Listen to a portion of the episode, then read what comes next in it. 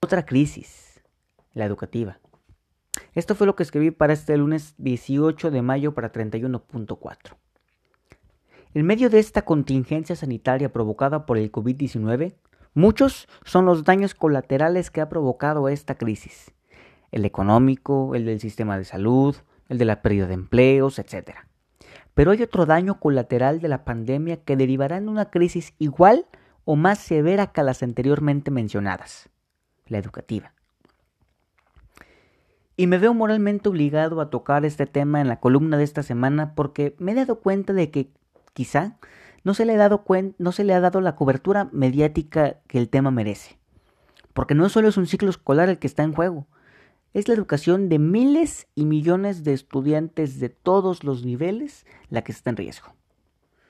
Y ojo aquí, porque de ninguna manera critico el hecho de que se haya suspendido temporal o definitivamente el ciclo escolar 2019-2020.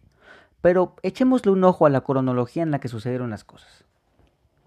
El primer caso de SARS-CoV-2, el nombre científico del virus que provoca la enfermedad de COVID-19, se detectó a mediados de diciembre en la ciudad de Wuhan, China.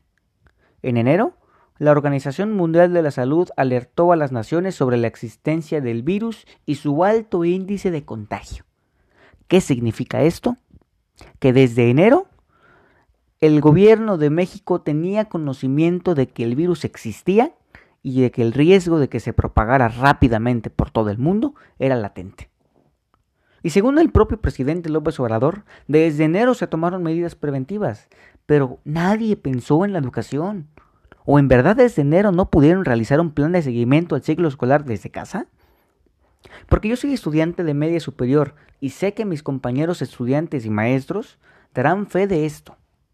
Nunca se nos avisó con la debida anticipación sobre la suspensión de las actividades escolares. Lo sospechábamos, porque somos activos en redes sociales y nos enterábamos de cómo estaban las cosas y de cómo se vislumbraba el panorama. Pero un viernes, un viernes salimos de la escuela pensando en el fin de semana y en el puente por el natalicio de Benito Juárez, sin saber de que ese sería nuestro último día de clases presenciales, por lo menos del presente ciclo escolar. Entonces, ¿qué provocó esto? Que nadie sabía qué hacer, qué pasaba y qué pasaría con el ciclo escolar y de qué forma se nos iba a evaluar. Y la peor parte es que esas interrogantes, al día de hoy, nos las seguimos planteando. No obstante, algunos estados ya anunciaron la suspensión definitiva del curso escolar, apelando a que no se perdería ya que seguiría vía remota. Pero ¿Qué pasará con esos estudiantes que no tienen acceso a las plataformas a través de las que se seguirán impartiendo las clases? Porque aunado a todo esto, en muchos casos ni siquiera hubo la oportunidad de pedirles a los maestros los números telefónicos para mantener el contacto a distancia, porque no hubo planación ni previo aviso. Y miren, ya hemos sido testigos de que a la presente Administración Federal le gusta improvisar en muchos temas, como en el, sanitario, el económico y el energético pero en el ámbito escolar no hay margen de maniobra para dejar una decisión tan importante como lo es el planificar la estrategia de esa materia al, al ahí se va. Porque simplemente la condición en la que se encuentra nuestro sistema educativo en México no lo permite.